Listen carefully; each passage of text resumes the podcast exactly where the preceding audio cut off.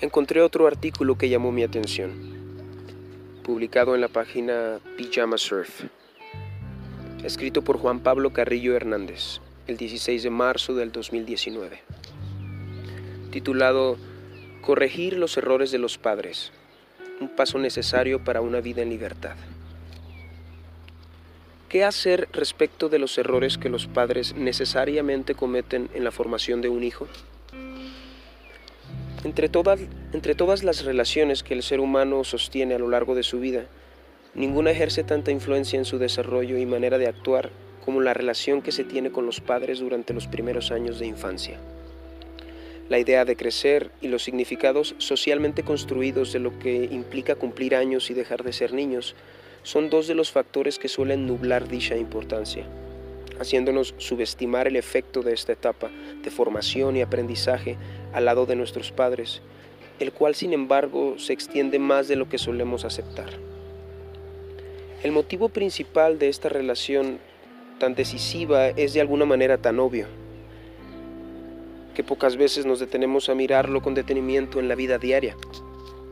De inicio, la razón es biológica y evolutiva, debido al tamaño de nuestra masa encefálica, que a su vez se ha explicado por el hecho de haber desarrollado una inteligencia superior. La cría del ser humano debe terminar su desarrollo fuera del útero materno, en particular en lo que respecta a sus capacidades cognitivas y motrices. La cría humana es incapaz de sobrevivir por sí misma durante los primeros años de vida lo cual resulta en una de las infancias más prolongadas del reino animal. La fragilidad, el cuidado y la dependencia marcan inevitablemente este periodo. Pero no solo eso, en el caso del ser humano, la crianza corre también por otra senda, paralela a la mera supervivencia. La iniciación a la cultura y la civilización humanas. Para poder formar parte de una comunidad, el niño debe aprender los recursos necesarios que le permitan entender el mundo al que ha arribado. El lenguaje, las normas sociales, la historia de un país, las tradiciones de una sociedad y en general toda esa miriada de significantes que nos permite codificar diariamente la realidad que ha construido nuestra especie. Como podemos notar, la tarea de la, crianza, de la crianza no es de modo alguno sencilla, de hecho, una vez que nos damos cuenta de su singularidad y sus implicaciones para la existencia personal y colectiva, no deja de ser asombroso que, pese a, pese a todo, se haya cumplido de manera más o menos ininterrumpida y efectiva desde tiempos remotos hasta este momento de la historia. Sin embargo, pese a, pese a que es muy probable que todos o casi todos podamos estar de acuerdo en que, como a veces se dice coloquialmente, Educar a un hijo no es sencillo. Por otro lado, muy pocas, muy pocas personas tienen la disposición de aceptar que sus padres cometieron errores en esa misma formación. ¿Por qué, ¿Por qué nos resistimos a considerar la circunstancia lógica y hasta previsible de que en una tarea de complejidad elevada se presenten equivocaciones? Filosóficamente, esta renuncia a aceptar los errores de los padres puede explicarse acudiendo a la idea de la dialéctica del amo y el esclavo, que, G.W.F. Hegel cuenta entre las fases por las que pasa el ser humano en su proceso de adquisición y asunción de su conciencia. Dicho con cierta brevedad, el niño puede mirarse como el esclavo, que en la metáfora de Hegel no conoce otro mundo más que aquel que le muestra el amo. No conoce otras reglas ni otros horizontes. No conoce otro relato ni otras formas de pensar o de concebir la realidad más allá de lo que diariamente muestra el amo. En ese panorama, ¿cómo esperar que en la mente del esclavo surja la idea de que el amo se equivoca?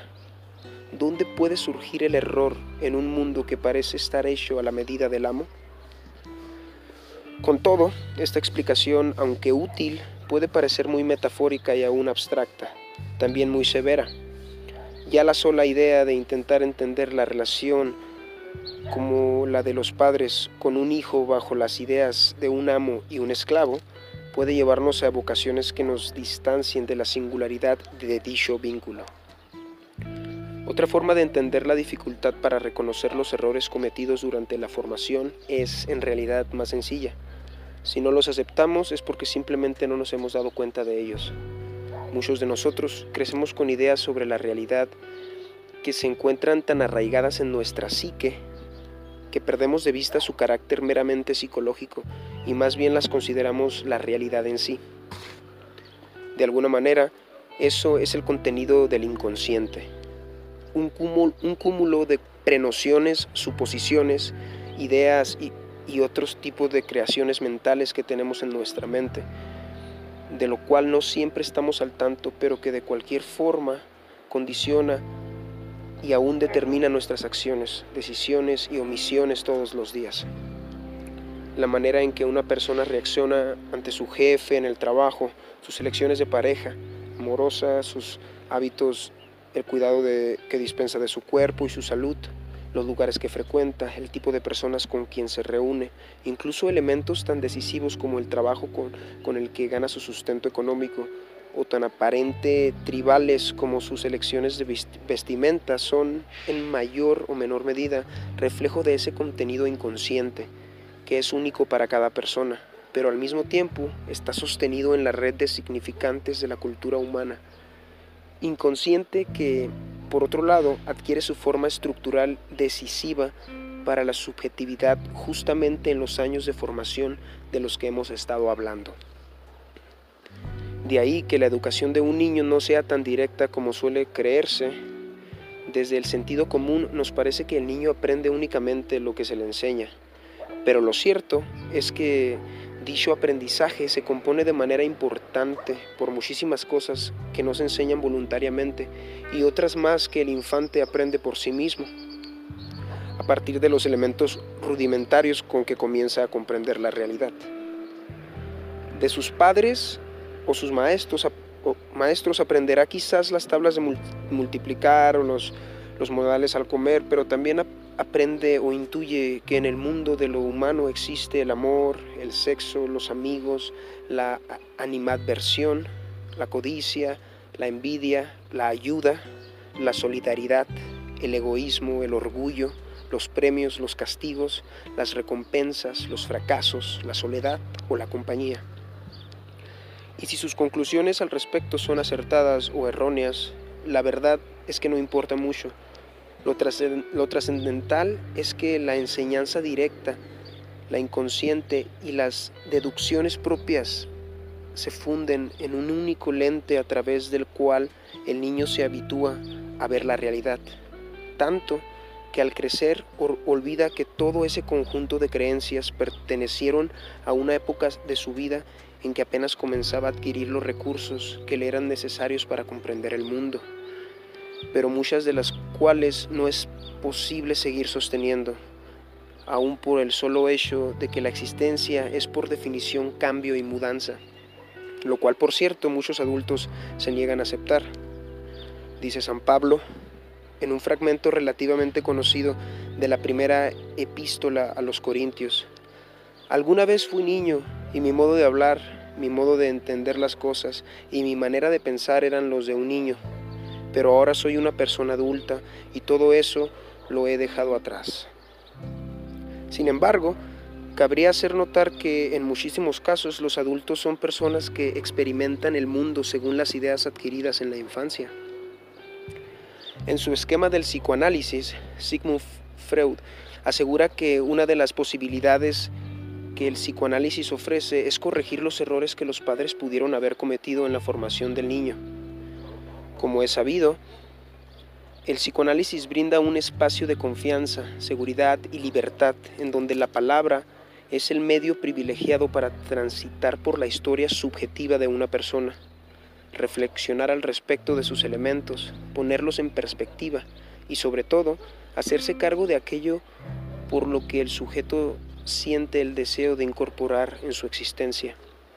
En ese sentido, pocas prácticas como el psicoanálisis permiten elaborar conscientemente los años de formación y las ideas sobre la realidad gestadas entonces que continúan teniendo un efecto en la vida presente. ¿Qué significa en este contexto corregir los errores de los padres? De entrada, admitir la complejidad de la tarea de la crianza humana que inevitablemente implica equivocaciones, no solo por el hecho de que nadie sabe ser padre o madre, sino también porque debido a la naturaleza propia de la cultura humana es imposible que exista una forma infalible de educar a un hijo. En segundo lugar, entender que nuestros padres fueron también seres humanos, es decir, seres de posibilidades finitas, limitados por sus circunstancias, y que por ello mismo seguramente se equivocaron en nuestra formación. Sin embargo, y, y este es el tercer punto, no se trata de entender todo esto a manera de, reproche o reclamo. ¿De qué sirve inquirir a un padre o una madre por una acción cometida u omitida hace 10, 20 o 30 años? Por lo demás, ¿quién puede asegurar que eso que a nosotros, que a nuestros padres, que a nosotros nos parece un error, al padre o a la madre le pareció en su momento lo mejor que podía ser o lo único? Se trata en todo caso de hacerse cargo personalmente de, de todo ello y enmendarlo por cuenta propia. En el marco de la existencia de sus efectos, los, los hacen ver como errores de la formación inicial. Valdría la pena considerar también que quizá esta formación, esta forma de comprender la relación con los padres puede conllevar una vida fuera de la obediencia, es decir, una vida de libertad verdadera si podemos mirar a los padres no como seres infalibles y extraordinarios, sino más bien en su dimensión humana, próxima. ¿Qué autoridad podría sobrevivir después de ellos a este examen?